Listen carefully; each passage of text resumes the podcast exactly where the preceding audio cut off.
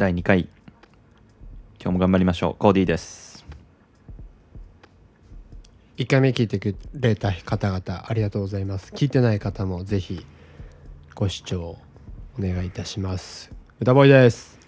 はい、えーこのポッドキャストはコーディーと歌ボーイが未来に向けて大空を吹いて本当に実現を目指していくというドキュメンタリーラジオにとなっています、えー、Discord というチャットアプリを通じてオンライン上のコミュニティも運営しています、えーチャンネルにね URL を貼っていますのであのね今までねあの俺がサボりにサボりまくってあの貼ってなかったんだけどしよくよく調べたらすごいやり方がちゃんとあってあの、うん。 Discord のね、うん URL をうん。チャンネル概要に貼れたので、皆さうんんぜひそこから入ってくださいお願いします。よろしくお願いします。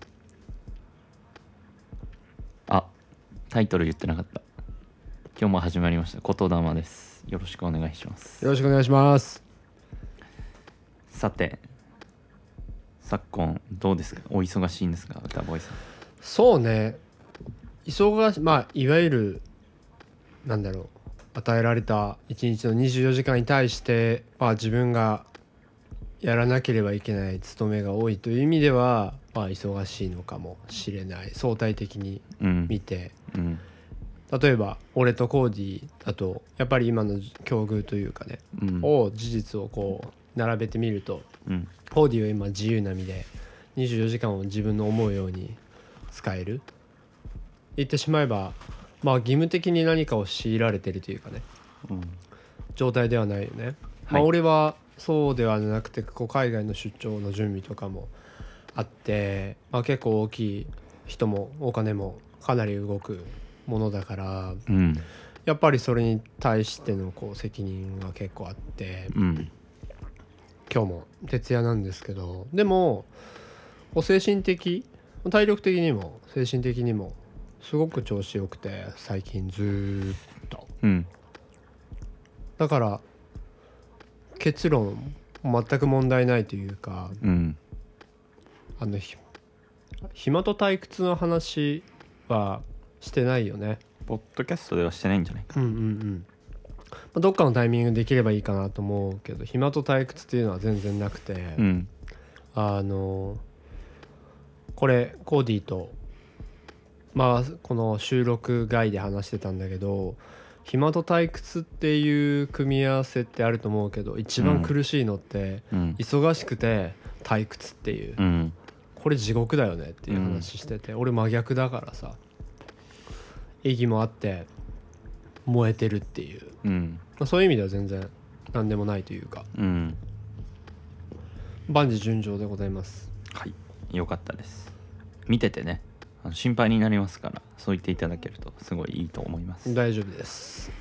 はい。ということでじゃあ早速ですが本日の学びのコーナー行きましょうか。はい。えっとね、まあ、今回はなんだろうみんなコーディにねうん。あの投げかけたいというかうん。話うん。なんだけど、お何ですか？まあこれまでね収録していく中でうん。これから価値価値って時代によってうん。変わっていくもんだと思うね、うん。普遍的なものとうん。可変的なものがうん。あると思ってるんだけどこう世の中を見た時にこれから何に価値がね、うん。より重く比重が重くなってくるかってなると、うん。やっぱり物質有形じゃないって俺は思ってて、うんうんうん。無形のものはい。により一層価値がうん。ある。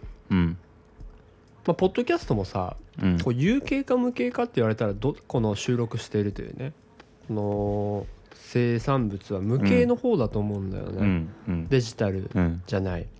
で情報っていうことつまりうん。情報に情報というもの自体こうん。の無形の、うん。にこれからより一層価値がうん。出てくるっていうふうには俺は思ってるのね、うん。例えばいわゆるこう世界を席巻してる GAFA とかっていうのは、うん。まあ、クラウドサービスでまあ一番大きな収益を上げてるわけなんだけど、うん。世の中って今情報戦になってて、うん。どのき企業体で考えるとね国家間でもそうだと思うけどうん。とにかく情報が欲しいんよね。うん。それは一個人の情報かもしれないしとにかくまあ、いわゆるマーケティングとかでもそうだと思うけど、うん。こう事実人が何考えててうん。いつ誰が何をどのようにしてるのかっていう情報ってうん。ものすごい大きな価値がうん。ある、うん。マーケティングでやったらそれをあの参考にこうじゃあこうしてこうってなるのかもしれないし、今俺が読んでる本前1回目でも話したけど司馬遼太郎の「燃えよ剣」でもうん。その頃は幕末よね。うん。幕末の頃っていうのはまあその戦うわけだけど孫子の兵法にあるようにうん。敵を知り己を知れば百戦危うべからずっていう、うん。相手がどういうこと考えてどういう戦略でやってくるのかっていうのが分かってれば、うん。それに先んじてさこっちが戦略を立てれるわけよ。うん。ということは相手の情報を正確により多く持ってる方が確実に物事を有利に運べる、うん。その連続で結果的に勝てるっていう。うん。だからそのいわゆる官庁あのスパイをね。うん。をバンバンバンバン送るわけ。はいはい。敵も味方も、うん。送り合って牽制し合ってこう情報を集めたりうん。あとお戦う陣地の周りのその住んでる人たちを味方にしてその人たちを事実上の官庁にしたりうん。するんよね。うん。で情報を取ってその情報をもとに戦っていくっていう。だからこれからなんだろうね物事を考える時っていうのはまあ自分が走っていくっていうこと。うん。走りながらこう分かっていくことも多いし、うん。得る情報も多いと思うんだけど、うん。同時に全く違う自分が関係ないだろうと思ってること、うん。もっと言うと国を超えての世界がで何が起こってるかっていうこととかの情報を知ってるっていうのは、うん。巡り巡って自分に来るものだからうん。そういったものを感性をねうん。広げることが俺は大事だと思ってるのよね。うん。でその中でねそれを前提にあのコーディに聞きたいんだけどうん。コーディがうん。今うん。現時点でうん。どんな情報でも得ることができる。うん。ってなったらうん。どんな情報が欲しい、どんな情報？うん、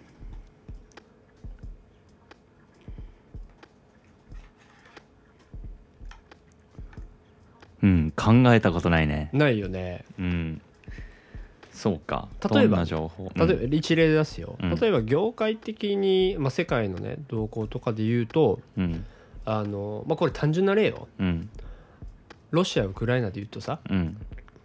こう相手が何考えてるかって知りたくてしょうがないはずなのよね、それさっきのその司馬遼太の話もしたけどうん。こと戦争とかになるとさうんあのー何考えてるか将棋とかでも同じだと思うわけよね、うん。あの遊戯王でさうん。あのーペガサスっていたじゃん。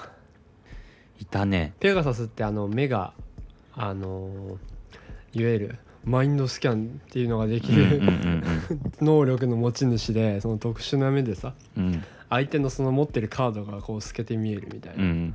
やつじゃん、だからそれを見てこう戦略こっちが立てれるうん。っていうのと同じようにうん。あのーまあ同じこと言うけどやっぱり相手が何しててどういう動きして何考えてるのかっていう情報が欲しいっていうのはあるよね。うん。であのまあ俺が少し関わってる業界の話で言うとその EV うん。電気自動車うん。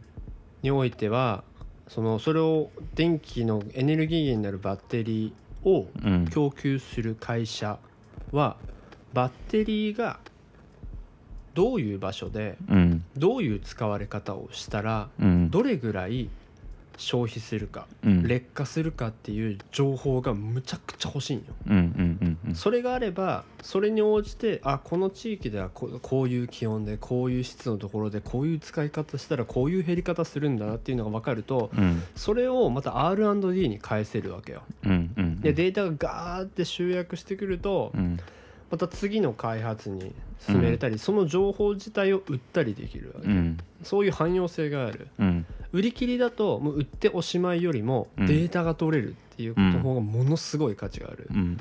わけだよね、うん。まあ、そういう今バッテリー業界だとそういうデータが欲しい、はいはい劣化してる状態がどうなんだってはいいうこと、でうん。ロシアウクライナにおいては相手が何考えてるか知りたいっていう、うんうんうんこういうこうまあ要するに目的でうん。うん何を目的にっていうとこがまず必要なんだと思うけど。今はねなんか自分で何かしら事業をやってたりとか携わってるわけじゃないからそうねそういう風に聞かれると意外とわからないね。だからなんだろうなんで答えられないかというとその今言った通りでまさしくなんかこう今俺に今目的があんまりないから現状出てこないのかなって思うけど。なるほどね。まあでも日本目線でとかで考えたらなんか中国のね軍の情報とか欲しいかもね。なるほどね。何考え習近平の頭の中とうか、まあ、そそういうの気になるからって思うけど。なるほどね。なんかビジネスしてたらまあライバルの同じようなプロダクトのうん。情報とか欲しいのかな？うん。なるほどね。あなんか今話しててこう俺の中での学びがあったんだけど、うん。そのコーディが言っうん。言った通りでやっぱりその目標格がないとうん。情報欲しい情報もわからないし、うん。そういうこう頭の使い方にならないっていうことよね、うん。あのねなるほどね。俺はねこう俺の話して恐縮だけどこう、まあ、コーディがさっき言ったけどさうん。各国のねうん。こういわゆる首脳って言われてる人たちがうん。まさにうん。何考えてるかをうん。マップにしてみたい、あその地球儀あってさ、あうんうん。この丸い方じゃなくて平たい方、うん。図になってるうん。もの広げて、うん。国いっぱいあるでしょ？200ぐらい、うん。その国の人各首脳がどういうことを考えてるかっていうのをバカでかいうん。壁一面にこう可視化したいって思う。ああいいね。確かに。それは見たいかも。すっごい興味深いと思うのね。うん。あこういうこと考えてるのかっていう。うん。それ知れたらなんだろう凄まじい絵が描けちゃうというかうん。だったらこことここはなんかこうやりようがあるなとか、うん。こことここ一緒にしちゃ絶対ダメだなとうんかうん。いうことになるじゃない？だうん。からそういうことを考えてもやっぱりこう情報ってやっぱり大事で。うん。でそれを帰着あのちょっとこう考え方変えるとやっぱり俺的にはねなんか世界の情報をどれだけ早くうん。どれだけ多くゲットできるかっていうのはやっぱり大事なんかなっていうふうに思ってて、うん。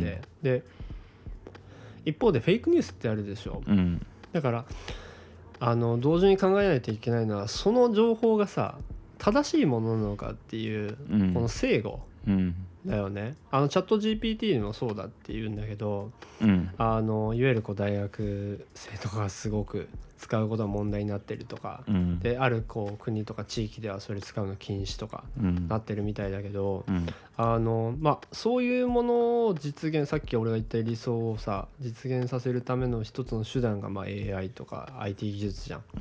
でもあの一方で悪用というかねうん。それでこうプロパガンダにしたりする人もいるわけで、うん。だから一個派生して考えるとそれが本当の情報なのか嘘の情報なのかっていうのをうん。識別できるようなうん。ものうん。があればそれがまた価値になるうん。だろうなってうん。思っててこれはちょっと話がそれるんだけどとにかくあのー情報を積極的に取りに行くっていうことが多分これからより重要なんじゃないかなっていうふうに最近まあいろんな話とか聞いた中でうん。考えたから、まあそれは今回は共有したかったという話でございなるます。ほどね。最近世界のニュースはどんな感じでリサーチしてますか？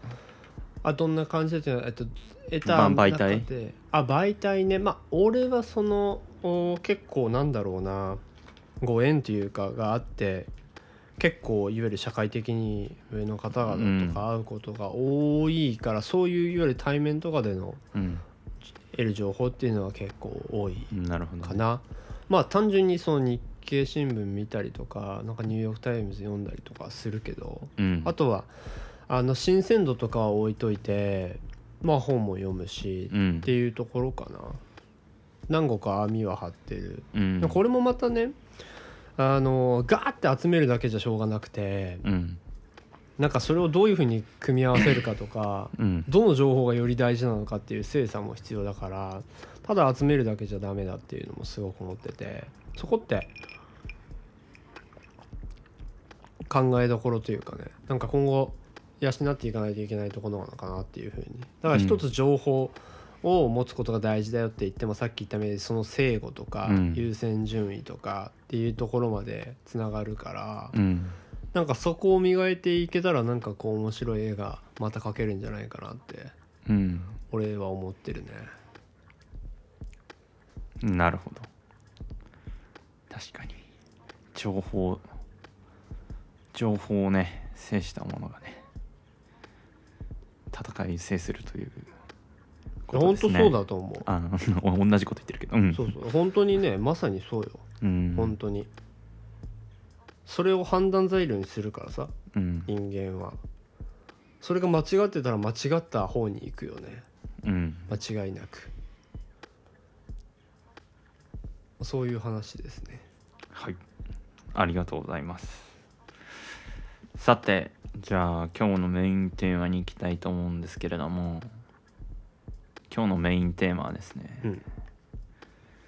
長野県の立てこもり事件はい。でございます。でこれ事件がね皆さんご存知ですかね？ちょっと時系列でちょっと説明しますね。えー、25日4時26分、えー男が女性を刺したとの110番通報がありましたで駆けつけた警察官2人に容疑者が発砲。これ猟銃持ってたらしいね。長いはい。でえっ、と結局その後その撃たれた人とか、えー刺しちゃった女刺されちゃった女性の方とかが亡くなってで立てこもり。でこれがね中野市議会議長のね息子らしいんだけど。うんでその後現場付近でもう一人亡くなってる女性が発見されたのかな。だから一人の立てこもり事件で結局4人亡くなってしまうっていうすごい悲しい事故がございまして、うん。どう率直にこうどうどうですか？うーん。なんだろう。まあいつもこういうね、うん。いわゆるまさに悲しい事件をこう報道とかで聞いて思うのは、うん。なんだろうな。本当かよって思 思っちゃうというか、うん。あの自分が経験したことないという意味でね。うん。本当にそんなことが日常の中で起こるのかっていうちょっとこう遠い目じゃないけど、うん。事実第三者として。うん。っていうのは感じるよね。まず第一感としては、ね日本じゃ考えられないってうん。思うけど、うん。あの序盤でねあの情報の話があってちょっと恐縮なんですけどうん。まあ、どうやらやっぱそういう犯罪が増えてるっぽいんですよねうん。日本において。うん。で安全だ安全だと言われている日本がどんどん安全じゃなくなっていくっていう。今日このうん。この,、ここの頃なんですけれども、うん。こう一個ね目線をこう変えてうん。日本社会まあ世界でもそうなんだけど起こる戦争は起こる犯罪っていうのは全く本当に無関係な話なのかっていううん。話を今日はしたくって。で以前あの「ケーキを切れない非行少年たち」っていう本を読んだことがあって、うん。で過去のねポッドキャストでもお話ししたことがあるんですけど確か。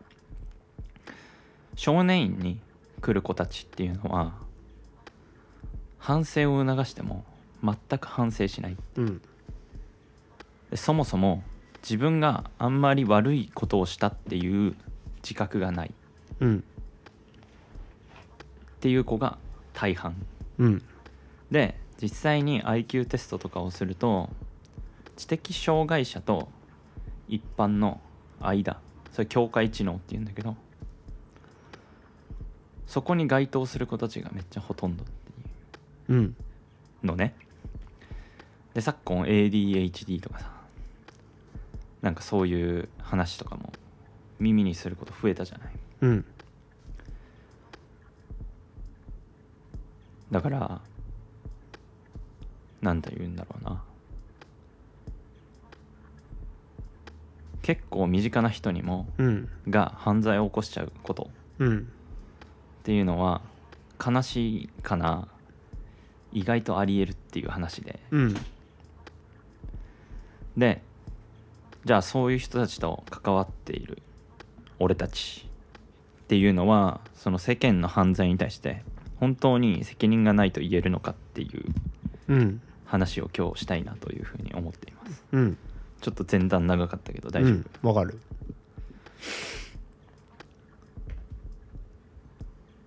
振り返るとさ小学校の時とかってさ、うんなんて言うんだろう。うーん。あんまり勉強が得意じゃなくてうんなんかバカにされてる子とかっていたよね。そうね。いたと思う掛け算とかね。つまずく。うん。差が出るよね。うん、でそういう人たちってさやっぱこう勉強がずっとできなくて学校に馴染めなかったりとかっていうのがあるわけよね。で、うん。不登校の子とかもさうん。何人かいたでしょ？いたいたいたいたいたいた。いた。なんか中学になったタイミングでさ他の小学校とかと合体が合体したりね。合体したりするタインミングでさ、なんかドロップするやつとかもいるじゃんいるいるいる。だから振り返るとあそういう人たちっていたなと思って、うん。でさっき言った通りそういう人たちが、まあ、そういう人たち全員っていうとすごい敵に回しちゃうかもしれないけどそういう人たちが飛行に走る可能性が高いんだっていう。ん。うので。で僕は今辞めちゃいましたけどし仕事でそういう子供たちと関わる機会とかも多くて。うん。で運動してる時は普通だけどなんか親御さんと話すとなんかどうやらちょっと怪しいみたいなうん。子とかもうん。やっぱり結構いるんだよね。うん。だから今ねすごいそういう子たちへのケアとか、まあ、周りの人たちの配慮理解っていうのがめちゃくちゃ必要になってると思うんだよねうんだから会社とかでもさ、まあ、なんか直感的にはさ「お前なんなん?」みたいなうんこととかってある人そのなんていうの身の回りにそういうことをやらかしちゃう人とかっていると思うんですけど僕も実際いたしでもそういう人を排除しすぎてしまうとうーんなんだろう犯罪とは言わずにでも仕事できない状態になっちゃったりとかまあ最近ね身の回りでそういう犯罪以外にもこう精神的に落ちちゃったりとかっていう人も結構聞くしうん。なんだろうな便利になっていく世の中で一方でそういう話も増えているっていううん。感じなわけですよ。うん。で我々のポッドキャストはですねなんかそういう部分的にねなんかそういうところもこう考えながらこうスタジオを作るっていうところにつなげていきたいなと思ってるんだけど。うん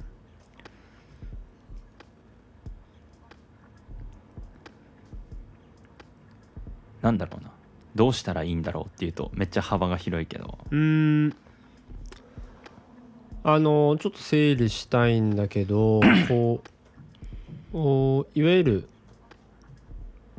なんだろうな。そういう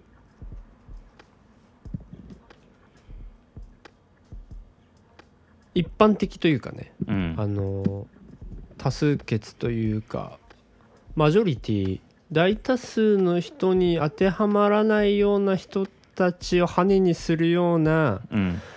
こう社会的なこう構造とかっていうのはよろしくないんじゃないかというあそうそういうことでいい？うん、でその未来スタジオを作るって言ってるけどスタジオとか、そのスタジオの周りのコミュニティを作るって言ってるけどうん。なんかそこに対しても理解をが深いコミュニティにしたいなって思ってるよ俺はっていう話今日は。うん。いわゆる、えっと、少数派の人たちにもうん。にもというかもことも考慮した環境うん。ないしポッドキャスト、うん。そのおーそれを表彰した箱うん。というのを目指したいっていうことよね。そうです。ありがとうございます。なるほどね前ね俺ねコーディが話してたことでもそうだなって思うことがあって、うん。やっぱりねうーんなんか絶対性絶対的なものうん。っていうのが大事なんじゃないって思ってて、うん。一つは。うん。これあの直接的に結論には至らないんだけど俺の中でもまだ整理今話しながら整理してるんだけど一つの要素としてね。うん。要するにやっぱり哲学とか思想っていうかねそもそもこう何が良しでうん。何が悪しかっていううん。こと。うん。で振り返るとねうん。こう俺って今の人格形成においてなんかどこでそれをこう培ったんだろうってうん。思ってて例えばうん。俺、まあ、じ自分で辞任の範囲でよ。うん。いわゆるなんか飛行に走ったりとか、うん。精神的にものすごくこう思春期ですごいぐらついた時がなかったっていうふうにうん。本当にうん。思っててそれこそ周りの友達がなんかいわゆるヤンキー化して、うん。あの飛行に走ってタバコめちゃくちゃ吸ってとかうん。酒飲んでみたいな、うん。いわゆる未成年でとかそういう親に反抗してみたいなうん。のが全然なかったんだよね。うん。まあ俺は俺こと俺についてはそのなんでかなって思った時にはまあ夢中になれるものがあったというかまうん。あスポーツなんだけど、うん。ずーっとスポーツしててあと資料もね今思うと全然深くなかった。物事をそんな難しくはいはい。考えなかった。うん。しそういうふうに物事を見るということ深くこう熟考することを、えっと、示して見せてくれるようなひ見せてくれる事実ね人が周りにもいなかったように思うんうだよね。んうん。だからとに特に何もななんだろうね日本で何が起こっててとか世界に何が起こっててとか、そういったことすらなかったから、うん。なんかそういう中で生きてた。そういう意味では本当ざっくりと何も考えず生きてたうん。わけよね。うんでって考えるとでも一方でなんだろうなその親とかが教えてくれたことって人なんか人より上に立つ人より上に立つための方法とうか、ん。より出世するための方法とかね、うん。そういう心得とかじゃなかったなって思う、うんうんうん。単純にこう人としてどういう生き方とかうん。立ち振る舞いが人として温かいっていうことかっていううん。そういう言葉で教わったわけじゃないよ、うん。でも今思うとなんかそういうのを学んでったんかなっていうふうにうん。俺は思ってて、うん。なんか精神的な安定ってそこにあったのかなって思ってて、うん。あの何が言いたいかっていうとやっぱりさこういつも言うけどこう幸せとか感動とか、うんうん。こう満たされる感覚っていうのが誰もが持ってる持つっていうことがすごく重要でそれは俺わかんないよ。推測だけど飛行っていうものに対しての一つの,、あの突破口になるんじゃないかなって思ってて。うんその飛行する人たちっていうのがそのなぜするのかっていうのはいろいろだと思うけどでも間違いなく満たされてないんだと思うんだよねうん精神的に。うんうんなんかこうぐらついてたりなんかこう不如意に思ってて、うんなんかどうにもならない気持ちをこうぶつけるじゃないけどね。ってことはそうだとしたら満たされていればそんなことはしないんじゃないかなっていう。うん。うん。思うわけよ。うん。だからポッドキャストのところに帰着させるとやっぱりそのこう幸福感とかね。うん。充実感。満足感っていうとにかくこう満たされてるっていう気持ちうん。を抱いてもらえるようなポッドキャストかつそう箱っていうのが一つの俺たちのこう帰着点。うんなのかなって思っててなんかそれが俺ポッドキャストにおける絶対性なんじゃないって。でそれがあるからあのとにかくゲストには来てくれた方々には話してほしいことを思いっきり話してほしいって思うしそれは全力で聞くし、うん。っていうのが一つのその目の前の相手を満たすための一つの形だというふうに思ってるうん。からね。俺はまああのー一つ意識するように努めてる部分ではうん。あるんだけどうん。うん、なんかそこなんじゃないか。なやっぱり満たされることがうん。大事なんじゃねって。ちょっとさなんか話変わるんだけどちっちゃい時のさなんか親戚付き合いとかさうん。どうだった？いとことかうん。めっちゃ遊んだタイプ？えーうん遊んでたね。いわゆるこう親戚多くてあ家族も多くてだから必然的にそういう催しいうん。わゆるこう1年の中の、うん。まあやれお盆だ、うん。やれゴールデンウィークだ。うん。やれクリスマスだ。うん。年越しだっていうのは毎回集まってたから、うん。多かったよ。なんか隣の家の子と遊んだりとか。あしてたしてた。すごいしてた。やっぱあるよねそういうのって。あるっちゅうのは。うーんいやこれはもう俺のなんていうの思い込みかもしれないけどうん。なんかそういうことをしてる子ってなんか少ないんじゃないかなってあい今ってういうこん。思ったりしてるんだよね。とうん。うんと、まあ、要はなんか村社会的なうん。のをが俺の中で理想でうんなんかよくわかんないけど公園行ったらとりあえず誰かいて遊べるみたいな、うん。なんかそういう環境を子供に対してはなんか作りたいなと思ってて、うん。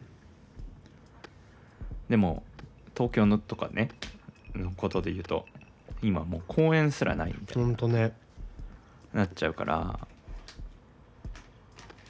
まあもちろんねその中でもねゲームとかも持ち持ってってみんなでスイッチしてる子とかもいると思うけど。でもそれはそれでいいと思うけど、うん。でもなんかこう一旦ねはぐれてるとずっと家に閉じこもっちゃってっていう子もいると思うから、うん。なんかねなんかその村社会のなんか村社会っていうとなんかねイメージがすごいあれになっちゃうけど。うん。でもなんか地域のつつながりみたいなのをすごい感じられる場所にしたいなと思うんだよね。っていうのはさこの前俺気仙沼行ったじゃない、うん。気仙沼行ったんですよ僕。うん。気仙沼行ったらさなんかすげえもうなんか誰かでもう知り合いじゃん？みんなお互いに。うん。でああいう場所があるっていうのはなんだろう。すごい心の安定を作ると思うんだよね。うん。でも東京にいざ帰ってくるとさそういうの感じないじゃん。うん。隣の家の人となんか15分立ち話しちゃったみたいなないでしょ。っないね。てなるとさこうねなんかこう嫌なこととかあった時にフラッとねうん。すげえ手軽にうん。なんか話できる相手がいなかったりとかってなんか意外と普段考えないけど結構聞いてくるところなんじゃないかなと思ってて。うん。で子供だったらなおさらだよね。って思うんだよね。うん。そうね。うーん結構 そういううんそうだな。少数派の人たちに対してもこう配慮のあるような環境そうだな。やっぱ共通項ってそのっていうのが一つの鍵言葉として鍵なんじゃないって思ってて、その大多数いわゆるいまあ一般的っていう人たちがいる中で、それに該当しない人たちが、まあ、少数派だと。うん。いうふうにえー前提というか仮定するとあの俺たちがこうなんかコミュニティを作っていく上ではその両方がいるっていうことになるじゃん。想定として。両方？うん、さっき言った一般的なこう感性とかこう知性っていうのを持っている人たちがいる中で、うん。一つの箱のう中で、ん。でもそこに該当しないというかね、うん。人たちもいるという、うん。こういう環境になるわけよ確実に、いろんな人が入ってくると。うん。ってなった時にその両方にとっていいっていうことうんが多分大事で。うん。ってなった時はじゃあその両方に該当する何かしらうん。っていうものがこう基盤になってるっていううん。ことが俺大事だなっていうふうに俺は今思ったわけよ。うん。でそれが何っていうふうに考えるとさっき言ったようなこうやっぱりうーんまあ俺はねいつも思うんだけどそれはやっぱね感動だっていうふうに思っててあの少数多数関係なくその知性的に考えてとかうん。やっぱ人って感動できる生き物だからうん。うん。感動っていうものが共通項になりうるんじゃないかなっていう。だからいつも言うけどポッドキャストをねうん。むちゃくちゃ感動できる場所にしたいわけよ。うん。夢をね語るっていうことだったりそれを現実にしていく様とかっていうことに対してこれまで収録していく中でいろんな人が出てくれたわけよ、うん。でいろんなこう躍進を見せてくれるわけよ。それはコーディもそうだしね。俺はねいちいち感動するわけ。うん。その時の感覚が生きがいなんよね。最高だって。うん。これだから人生はいいって思える。その瞬間があるから明日も行きたい。もっともっと行きたいとかもっとこんなことしたいっていう気持ちが湧いてくるわけよね。うん。だからあのポッドキャストにおいて考えるとポッドキャストをすることが目的ではないわけよね、うん。感動したい。うんうん。とにかく。感動のための一つの手段だっていうふうに俺は思ってて、うん。そもっと言うと感動できればうん。何でもいい、うん。俺はとにかく感動を見たい。うんうんうん金よりも感動を見たい。うん。で感動は結果的にそういった他のものに変わるもんだっていうふうにうん。思うから、うん。例えばそのライブとかね、うん。すごい今パッと思いついたもので言うとさうん。みんな音楽のライブ行くってなった時さすごいお金がちょっと高くても行くとかいう判断をするのって結局まあその音楽が好きだっていうのもあるかもしれないけど結局感動したいんだって俺は思ってるからうん。感動を買ってるっていう。みそれを満たされるって気持ちよね。なんかいろんなことがさっきその映画の話とかしてたけど映画見て俺がいい映画だなって思うのは俺のさ心がうん。震えたかどうかっていううん。判断になるわけよ。うん。それも感動だと思うよね。うん。で感動する映画見た時っていうのはもう本当にもう胸いっぱいで言葉が出ないっていうかね。うん。それを求めてるっていう。うん。でそれを生みたい俺は。うんうんだからポッドキャストでうもう生んでやるっていう。うん。こういうことなわけよね。でそれをこう共通の礎というか考え方にすることができればそなんかこう少数とか多数っていうのはうん。超えれるもんなんじゃないっていう。うんうんうん。ちょっとこう跳躍してるけどね。うんだから俺がもし社会とかコミュニティを作るんだったらやっぱりそこ何のためにあるのかって存在意義っていうのを考えると感動を生むためだっていう。とにかく感動してっていう。うん感動できるだったら何だってやってくれって俺がうんうん。ファウンダーでね、うん。あのーいろんなこう資源とかを出す立場とか投資家だったらもうそれだけ。うん。感動できたら何だってやってほしいし何だって形にしてほしい。はいはいはいっていうのがまあ俺の考え方、うん。まあ、そうそれが俺の絶対性うんうんうんうんだしね。うん。逆にそそれがなかったら何もしたくないって思う。感だからすごい極端だから、うん。感動できないんだったらうん。行きたくないって思うぐらい、うんすっごい単純。うん。俺はね。うん。だから難しく考えすぎなんじゃないって思うわけ俺はみんなに対して。どうやって生きればいいのかとかしたいことがないとか。でうん。俺はしたいことがないっていうのは原理原則嘘だって思ってる。あのそうだよね。あっちゃんの前提に基づけば感動できれば何でもいいわけだからね。そう。だしあなただって感動したいはずだって俺は思う、んうんうん感動したいですかって聞いて感動したくないっていう人はこの世界にいないはずだって俺は信じてるからね、うん感動を求めてるわけだからね。そう誰だって感動したいはずだってう。んいう,、うん。こう抽象的に考えると。うん。うんだから俺はやっぱりそれをね人生通して具現化したいしもっと言うと、感動はあなたが埋めるんだっていう、うん。あなたが生むんだっていうのが本当に一重に思ってることだから、うん。うんなんかそれがこうあらゆるこう今のそのコーディの話でもそうだけどこう、うん。いろんなことの解決策になってくれるんじゃないかなと信じてる。うんうん。しずっと信じたいしうん。体現したいし。うん。っていうのがさっきのその仕事の話とかもあったけど、それも一緒なわけよね、うんもうね感動したい。うんうん。とにかく感動したい、うん。だから仕事がどうだとか仕事に求めるものって何って聞かれたらうん。感動っていう俺は、仕事に感動できねえんだったらうん。仕事なんてしたくねえっていう、もっと言うとそれは自分がさうん。感動しようと思って仕事やってないだけだって思う、何やるかじゃないよっていう。魂込めてやってないじゃんっていううん。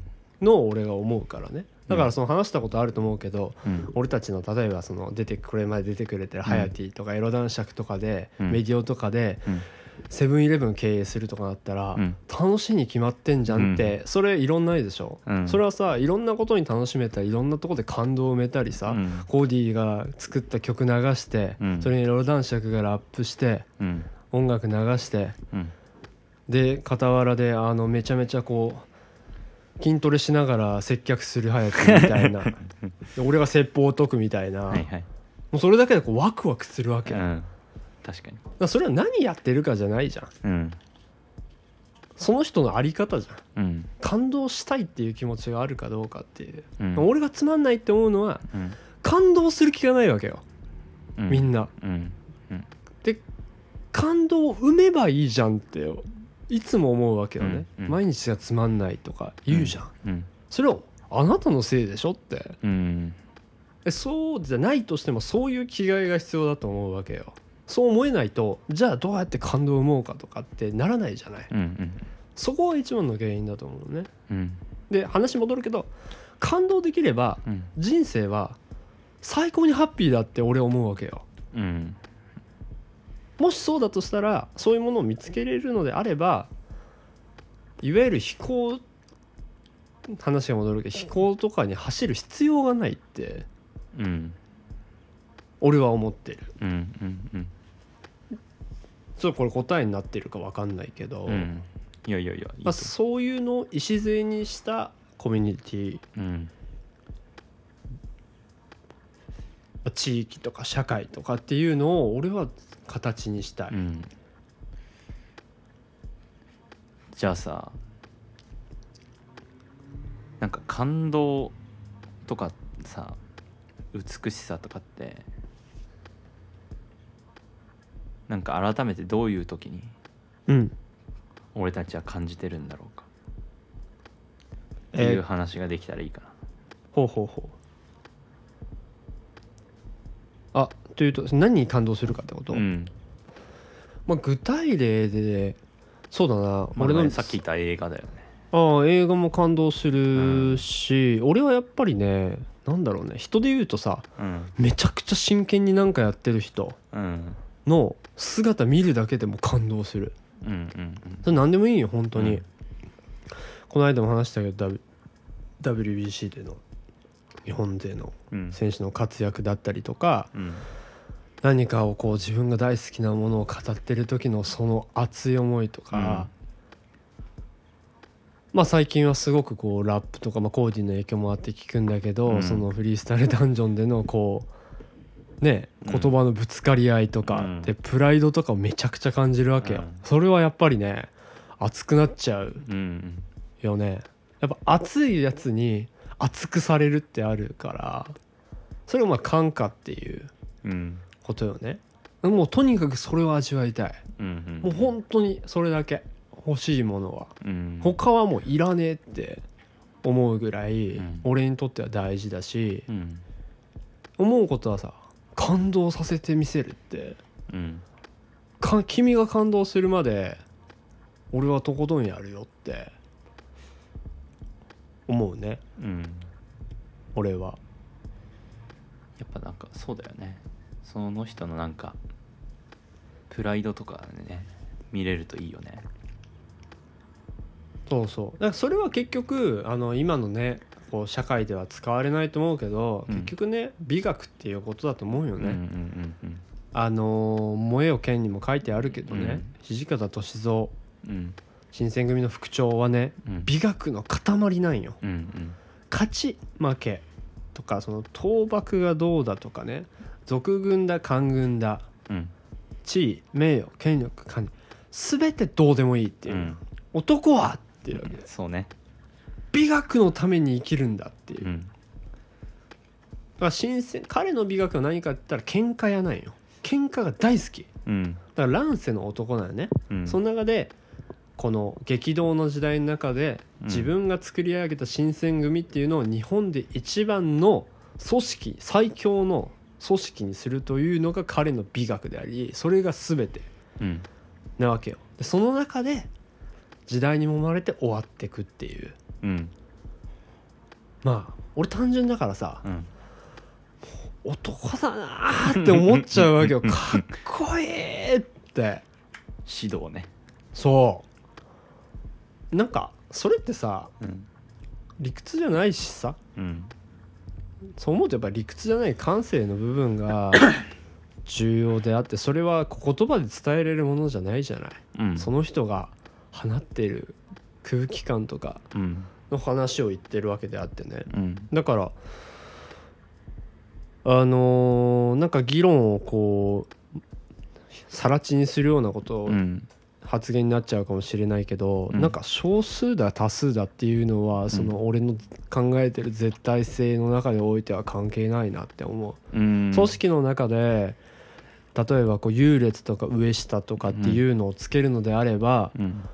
最も人を感動させれた人がその組織で一番偉いやつだってうん。俺は思う。うん。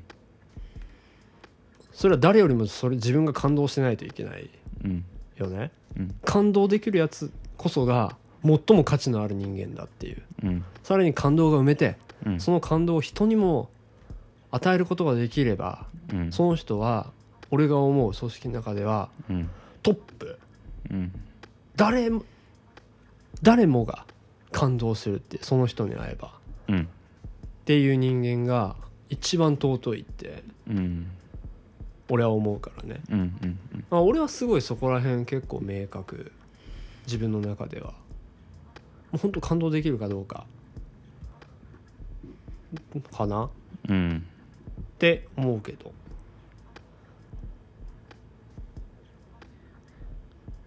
感動ね。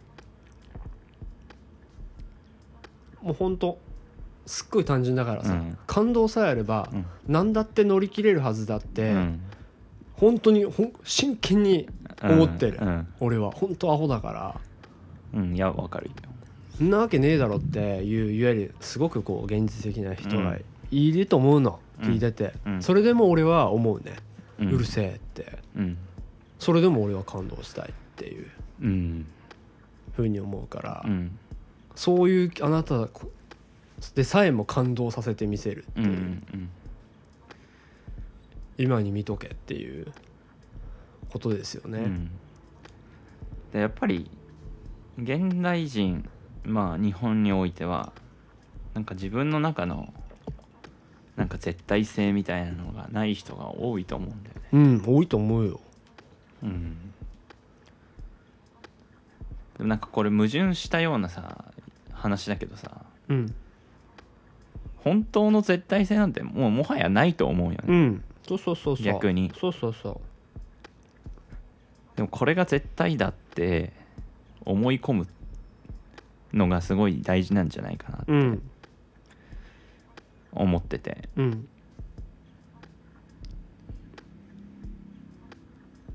いやそうだよな。うん。絶対的なもんがなかったらねえ生きててもつまんないよねうん。だ俺だったらやっぱりこういうポッドキャストが今俺の人生の中で最上位なわけ。うん。らやっぱ毎週毎週撮りたいなって思うし、うん。でね。すごい幸運なことにね歌ボーイに友達がいっぱいいて、うん。ねゲストがいっぱい来てくれて。でその人の話を聞いて。でまた感動して。うんでなんか人生がどんどんハッピーになっていくうん。いやもうこれですよって感じだね。うん。だからやっぱそういうのいいよね。うん。なんか本当に実装してみたいって思うわけよ。例えば社会社会にってそうそうそう。だし少数いわゆる少数派だったりなんかもし人生に機会があればそういう非行した人たちに、にうんなんかぶつけてみたいって思う俺は。うん。感動が大事でうん。あなただって人を感動させることができるんだってうん。いうので喧嘩したいって思う、うん。本当にそれでなんだその人人をねうん。感化させることができるのかっていうのは、なんか自分の中で命題うん。なわけよ。成果あのそれを成功するか失敗失敗するかわからないけど俺はそれを絶対だと思ってるから、うん。それでだったら誰とでも喧嘩できるっていう自信がある。それは自分で培ったうん。から、そうじゃないものが大事だと思って生きてきたから、うん。ちょっと前まで。うん。何回もなんかこう自分の中で失敗してうん。何かやってもこれじゃないな。楽しいけどなんか違うな、うん。こうだとこうだろうと仮説立ててでもまた違った。うん。じゃあ結局自分求めてるもの何ってそそいでそいでそいでつけてそそいで旅してってなって残ったのは感動だったっていう、うん。感動できればうん。何だっていいっていう。感そして感動は自分で作るもんだう。ん。どっかに落ちてるもんじゃないっていう。うん。自分で感動を作れればもう人生は最高だって。うん。あの土方歳三もね「うん。燃えよ剣」でもう絶対に負けるっていう。そういう下巻。あるのよそういうシーン。でもね彼はねうん興奮するんよ。え。俺の人生ようやく俺の人生が始まるっていうわけよ。ー、そこで？そう。みんな新選組が負けてチリチリになってってなった中で唯一こん土方だけがうん。燃えるわけ。え。ー、楽しくなってきたって。え。そのそれに感動するわけよ。ー、うんうん。彼の美学じゃんそれは。うん。彼の美学を見てうん。感動するわけ。うんうん。かっこいいっうん。てで彼にとってはもうその世界があるから他のものは全てどうでもいいわけよ、うんうん。それが人の幸せじゃないってうん思う。だから自分の中の美学をもしポッドキャストをやっていく中で見つけることができれば、うん。もう本当に妙利に尽きる、うん。これ以上にうん。俺にとっての幸せはないし、うん。見せてくれって思う。うん。あなたの美学、もうん。うそれに興味がある、うんなるほど、ね、もっとも。うん。逆にそれ以外興味ない。うんうん。言ってしまえば。そこだけ見せてって。はいはいはい。俺は思うからね。そうね。美学に対してまっすぐ。うん。昨日レミゼ見てって話さっきしたけど。レ・ミゼラブル。ジャベールがまさしくそうだったとう思うよね。ん。で俺はレミゼの中で一番ジャベールが自殺したシーン感動したんだけど。あの警察官としてね。うん。その罪人を逃してしまった。こととか。うん。あの自分が追ってた罪人は本当は罪人じゃないのかもしれない。のにすごいひどい仕打ちをしてしまったこととか。うん。なんかもろもろ複雑な感情だったと思うんだけどでも警察のプライドとして自決をするっていう。うん。あのね自分が警察官であることの絶対性を最後に守り抜いて死ぬ男の様っていうのはうん。やっぱ確かにかっこいいし感動するよね。そう。だから結局さ、うん。なんかこう最初のね事件の話とうん。矛盾するというか、うんこう社会規模で考えたら俺が、まあ、今から言うことはなんだろうね、うん。あまりいいことじゃないかもしれないんだけど結局さ美学はさうん。善悪じゃないんうんだよね。そうだね。個人で考えると、うん。間違いなく、うん。社会的には良くないかもしれないけどその人には美学があるってなると、うん。やっぱねそれに触れるとね、うんそれが悪いことだと思っててもうん。かっこいいってうん。心の底では思っちゃう。でそのキャラクターがうん。映画で言ったらやっぱジョーカーとかとかだと思うんだよね、うん。俺は。人をぶね混沌にあの落とし込むというかね、うん。っていうのを、まあ、美学にしてるわけよ。うん。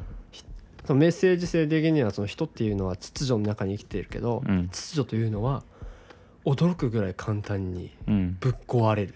うん。それを見せてやる、うん。さあバットマンっていう。うん。正義の味方だよね、うん。君はと。守ってみせてよ。このうん。秩序と。君が大事にするうん。正義を。っていうのでこうめちゃくちゃにするわけ。もうそのね痛快さはねうん。悪だけどうん。かっこいいなっうてん。思っちゃう俺は。うん。それはやっぱ彼の美学がそんだけこう強いからじゃんそれを受けるとやっぱねしびれるよね。うん。いい悪いじゃなくなっちゃうっていうか。うん。だからこのポッドキャストそしてコミュニティにおいては俺と歌ボーイでこう生み出していくそのカルチャーだったり美学っていうのが社会に伝わるまで発信し続けるっていうことが大事っていうことだよね。そうそう。だしやっぱり自分の自分にしかない美学をうん。自分で養っていくっていう、うん。培っていくということが最も尊いことで、うん。誰が何と言おうとってことよね、うん。それでも僕は私はうん。これを美しいもんだと思うし、うん。これに感動するっていうものが見出すことうん。が最終地点だって、うん。その人生におけるね、それさえできればもう何も俺は言うことないというか、勝負ですね。そうそうそうそうそう。そうだからね思うわけあのーたとえね、うん。社会から認められないようなことであっても、うん。自分が本当に心の底から美学を感じるんだったら、それに戦うのがうん。やっぱ人生だと思う、うんいつだってその主張するやつって叩かれるわけよ、うん。特にこと日本とかになると、でもそれはさうん。それそうであってもうるせえと。うん。このバカと。うん。言えるかどうかじゃん。うん。言えて初めて本物うん。なわけだって。どうせ、うん。そんだけ人がいるわけでさ、うん。俺が言ってることだって小僧の言ってるざれ言だってね、うん。バカじゃないのってうん。言う人だっているはずなのよ、うん。それでもいやそれでも俺はそう思うよって、うん俺は言いたいし言う自信がある。うん。だからそこまで思えてるから今めちゃくちゃ幸せ。うん。あのアフリカから帰ってきた時はそこまで思えてなかったからね、うん。自分の中でこう培えてなかったから。でも今はそれをはっきりと言えるから、うん。だから自分の絶対性っていうものをうん。自分で作り上げることが日々できてるからさっき言ったけどその徹夜で仕事しようと、うん。なんだろうとうん今のポッドキャストだろうと俺の中で一貫しててうん。この一瞬に感動を生むっていう、うん。仕事の中だってそれはできるはずだし、嫁さんと一緒にいる時だってできるはずだし、うん。コーディーと一緒にいる時だってできるはずだし、うん。それをやってやるんだっていうことよね、まあ、それがねなんだろう。こう社会的にも認められてて。うんみんなからも応援されて。うん。だともっといいのは間違いないこと、うん。だしまあ俺の感性的にはこれまでのね、うん。ことを考えるとそこまで外れてないから、まあね結果的にみんな応援されたりするわけなんだけど、うん。ありがたいなと思う、うん。それは。そうね。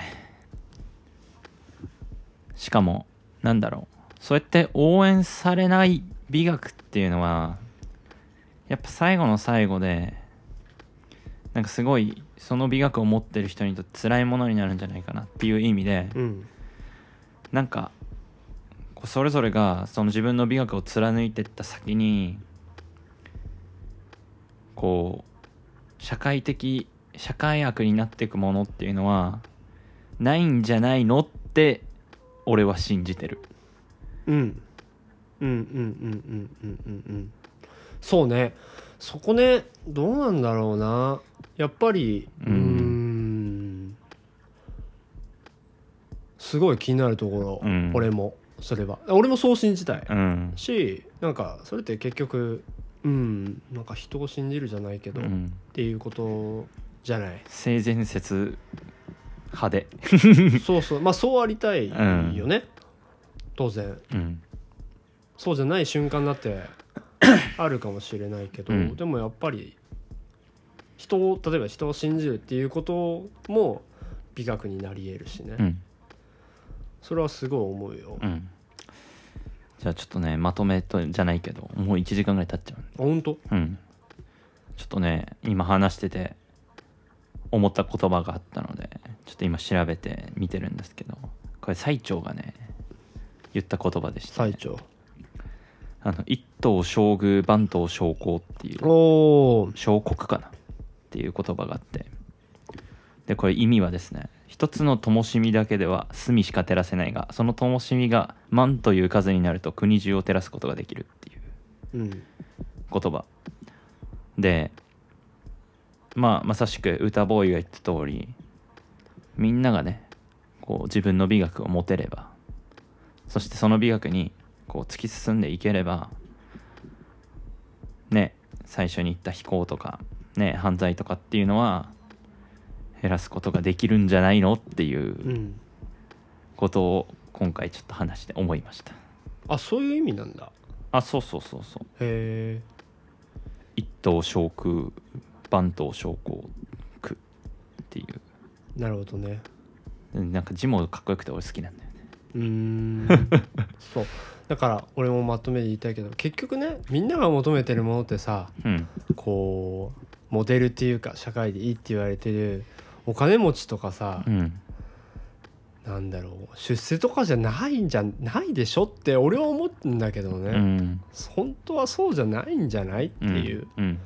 便利さとか。それはそうであればいいんだけど、でも本質的なものってやっぱり満たされる感覚であって、うん。それは物質的なものとかじゃなとか優劣の中にあるもんじゃないんじゃないって、うんそれは一瞬の快感とかね、うんうん。よっしゃしてやったぜじゃないけどっていうこう一つの痛快さはあるかもしれないけど、うん。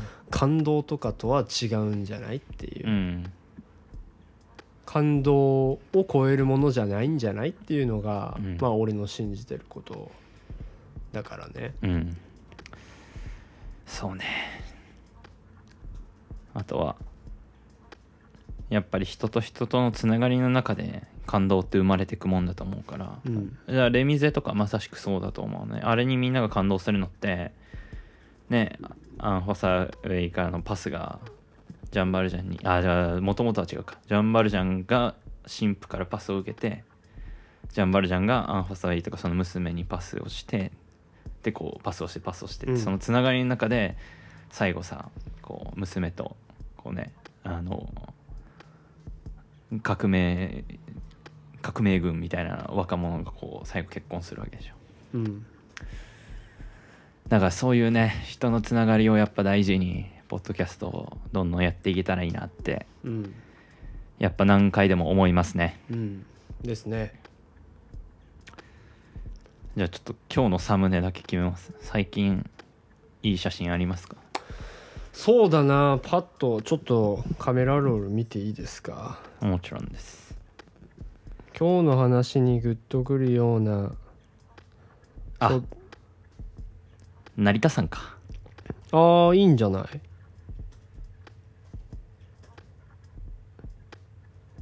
い？いいじゃない？我々が最近友達に会いに行った時のうん。写真だね。